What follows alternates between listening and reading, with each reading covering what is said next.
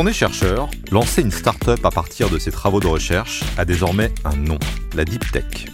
Mais la Deep Tech, ce n'est pas qu'un concept, ce sont des hommes et des femmes issus de la recherche publique qui un jour se sont dit pourquoi pas moi? Elodie Chabrol, qui a elle-même été chercheuse, est allée à leur rencontre. Voici leurs histoires. Le déclic, un podcast signé The Meta News, le journal des chercheurs. Denis Coste-Charrère est un ancien chercheur qui, après une thèse à Lyon et trois postdocs, dont deux à Lyon et un à Marseille, a monté sa start-up Bactolytics qui vise à réduire l'utilisation de pesticides chimiques en les remplaçant par des bactériophages, ces virus mangeurs de bactéries. Il va nous raconter son aventure. Bonjour Denis, je suis ravie de t'avoir au micro aujourd'hui. Comment ça va? Bonjour, oui, tout va très très bien. Alors là, aujourd'hui, euh, on le fait en distanciel. Hein, euh, euh, tu es donc chez toi et moi je suis au studio chez Jean à Paris. Euh, j'ai rappelé rapidement ton parcours. Est-ce que l'entrepreneuriat, ça a toujours été quelque chose auquel tu pensais ou est-ce que c'est venu pendant tes postdocs ou pendant ta thèse? Euh, Alors, c'est pas quelque chose auquel j'ai pensé étant jeune. C'est venu vraiment sur le tard.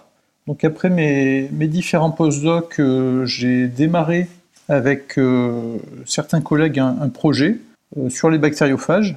Et c'est de là, petit à petit, qu'est née l'idée et l'envie de, de, créer ma propre, ma propre entreprise, en fait. Donc c'est vraiment quelque chose qui est venu euh, en commençant finalement à préparer un projet d'entreprise. Et donc tu l'as monté pendant ton postdoc et c'était quelque... Enfin, après. Après, oui. Et c'était quelque chose sur lequel tu travaillais, donc c'était vraiment la suite de tes travaux de chercheur? Pas directement, on va dire. Hein. Le, les micro-organismes sur lesquels nous, nous, travaillons au sein de, de, notre société, ce sont les bactériophages. Donc, comme tu l'as dit, ce sont des micro-organismes mangeurs de bactéries, on peut dire. Ce sont des, des virus tueurs de bactéries. J'ai travaillé un petit peu sur, euh, sur les bactériophages, mais j'ai surtout travaillé sur les bactéries phytopathogènes au cours de, de ma thèse et de mes postdocs, c'est-à-dire des bactéries euh, pathogènes de plantes. Suite à ces, ces différents postdocs, j'ai acquis une certaine euh, expertise, on va dire, concernant ces bactéries phytopathogènes. Et l'idée est venue avec un, collègue à l'époque de monter un projet pour lutter contre ces bactéries phytopathogènes en utilisant d'autres micro-organismes, les bactériophages. Ta famille est agricultrice, c'est ça? Alors moi j'ai été ouvrier agricole euh, quelques, quelques années hein, durant mon parcours pour payer mes études. J'ai travaillé les, étés, voire même euh, des demi-années en tant qu'ouvrier agricole. J'ai une partie de ma famille qui effectivement est, euh, dans l'agriculture. Hein, ils sont arboriculteurs dans la Drôme. Donc c'est quelque chose qui me touche personnellement, essayer de trouver des, des solutions efficaces pour lutter contre les, les, pathogènes et les, on va dire tout ce qui est peste au niveau de, des champs, donc tout ce qui va toucher les, les, arbres fruitiers ou tout ce qui est maraîchage, c'est quelque chose qui me, qui me touche. Hein, donc d'un point de vue des convictions, pour moi, c'était important qu'on puisse développer une solution alternative aux intrants chimiques. Euh, du coup, il y a eu, enfin, c'est pas un déclic, mais c'est vrai que c'était un, un, petit coup de pouce supplémentaire de se dire, euh, bon, bah voilà, je vais, je vais peut-être créer quelque chose euh, qui sera utilisé dans les champs. C'est ça, c'est un ensemble d'éléments qui se sont alignés, on va dire, et qui font que, au final, on a des, des convictions, on a l'expertise qu'il faut pour avancer et on avance. C'est génial comme, comme histoire. Et euh, quel a été le déclic pour te lancer au final? Alors le déclic, c'est que ben, on a monté une équipe projet avec euh, mon collègue à l'époque. Hein, on a réuni euh, deux autres personnes autour de nous, donc on était euh, quatre, quatre personnes qui avons démarré ce, ce projet. on a fait des démarches pour ben, tout d'abord trouver un incubateur d'entreprise. ça a été le cas avec l'incubateur de Montpellier Supagro. On a également dû trouver un laboratoire d'accueil hein, qui, nous héberge pour faire nos, nos manips. Donc c'est le, cas du, du, LSTM, un laboratoire de microbiologie de Montpellier.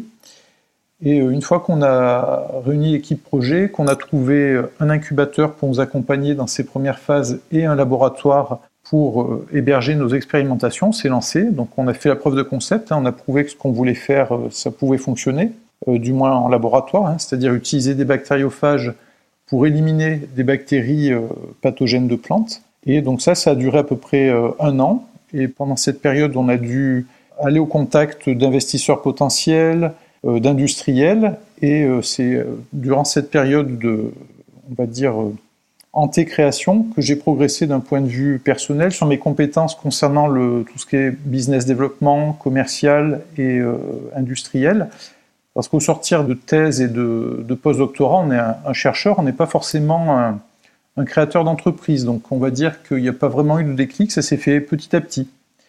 Euh, au bout d'un an, il a fallu faire un choix. Est-ce qu'on continue le projet en créant une entreprise ou est-ce qu'on arrête? Et euh, c'est là qu'on fait un petit peu le, bilan. Hein. Chacun des porteurs de projet fait un peu le, bilan pour savoir où il en est personnellement, s'il veut continuer, censé dans l'aventure ou non.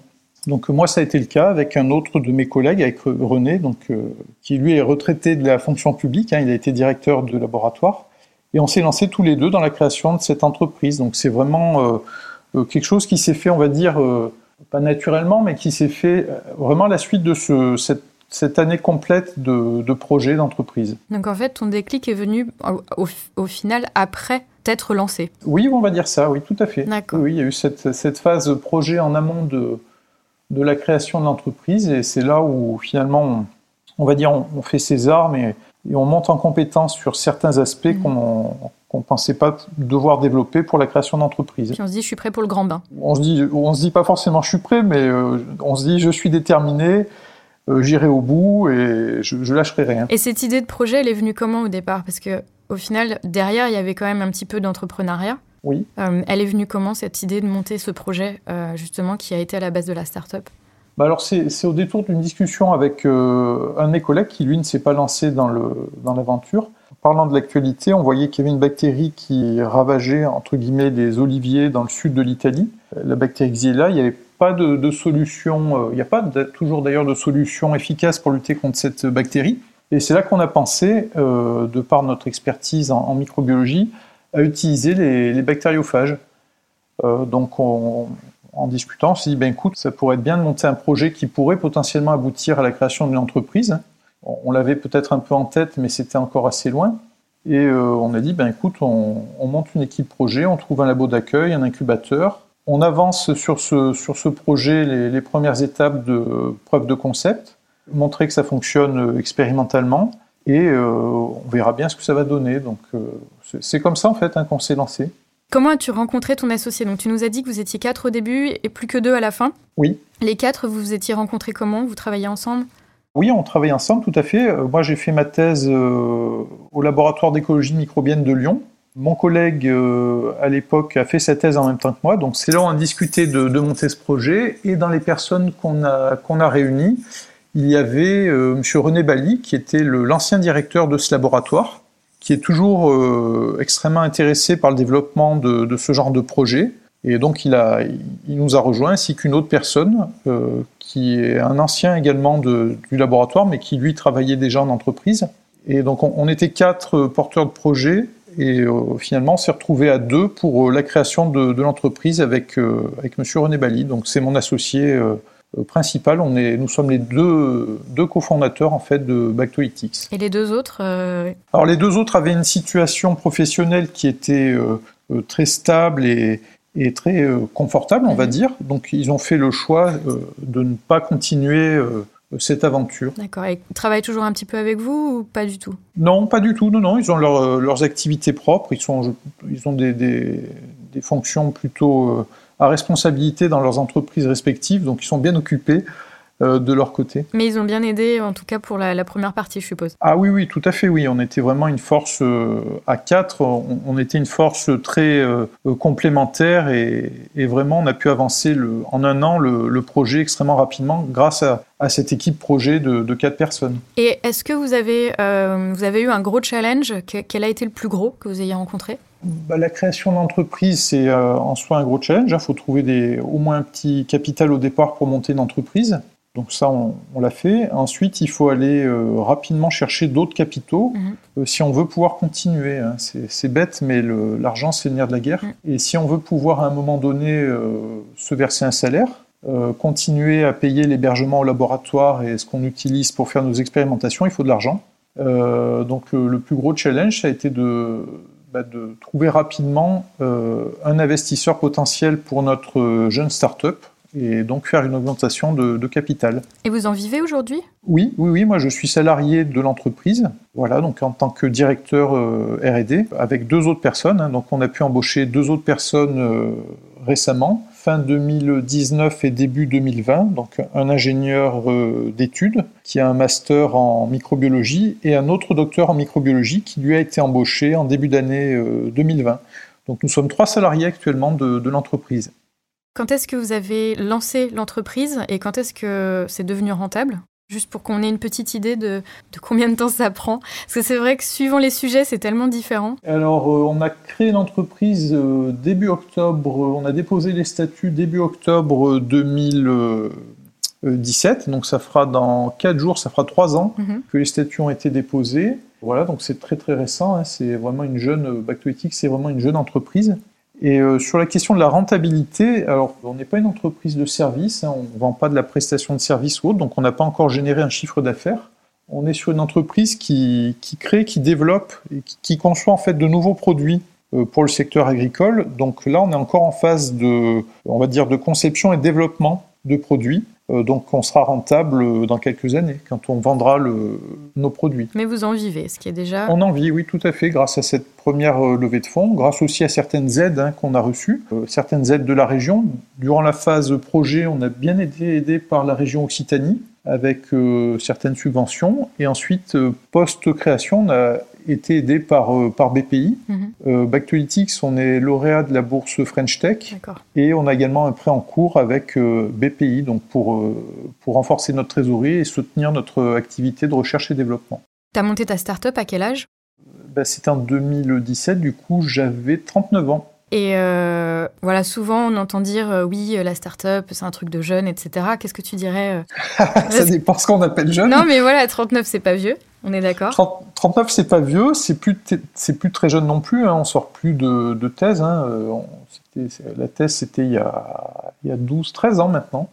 Presque comme moi. voilà, oui, non, non, mais après, c'est une question, je pense, d'énergie, de de pugnacité. Après, c'est une question de caractère. Hein. Ce n'est pas forcément une question d'âge. On peut, on peut créer une société à tout âge. Donc s'il y a des chercheurs qui nous écoutent, euh, qui ne sortent pas de thèse, euh, qui se disent qu'ils sont peut-être trop vieux, eh ben non. C'est pas vrai. C'est une question de motivation. C'est ça. Si vous êtes motivé, quel que soit l'âge, vous pouvez vous lancer. Exactement. Euh, si tout ça était à refaire, qu'est-ce que tu ferais différemment? Si tu referais quelque chose différemment? Oh, Ces genres de questions, en général, je ne me pose pas trop parce qu'on avec les connaissances qu'on a deux, trois ans après, l'expertise qu'on a deux, trois ans après sur différents sujets, on se dit, ah bah tiens, j'aurais pas fait ça pareil. Pas... Donc c'est assez compliqué comme question. Est-ce qu'il y a quelque chose où tu t'es dit, ah là, j'ai vraiment pas fait comme euh, j'aurais voulu, ou tu vois? Euh, c'est le genre de truc qu'on peut se dire si on, si on, oui, si on n'est pas content de soi et si on a été malhonnête, par exemple, mhm. ou si on n'est pas allé au bout des choses. Et sur, euh, sur ces questions de création d'entreprise et portée de projet, non, là-dessus, je n'ai rien à me, à me reprocher en me disant, tiens, j'aurais dû faire ça autrement. Bah, c'est bien. C'est plutôt positif comme expérience, du coup. Euh, Après, je dis pas que c'est facile. Hein, Ah non, c'est pas facile, mais voilà, tu es, droit dans tes, dans tes bottes, c'est fier de tes choix et c'est très très bien. Quels sont les futurs projets de Bactolytics euh, Les futurs projets, bah, c'est développer les, les prototypes qu'on a en cours pour euh, la protection des cultures, hein, certaines euh, cultures maraîchères et, arboricoles, et ensuite se lancer sur d'autres euh, secteurs industriels. L'avantage des bactériophages, on n'en a pas trop parlé, mais ce, bon, c'est appelé virus parce que ça fait partie de cette grande famille, mm-hmm. mais ça n'a rien à voir avec les virus bah, comme notre coronavirus actuellement, la, star, la, star, des virus. on n'en parlera plus d'ici 2-3 ans, mais enfin bon.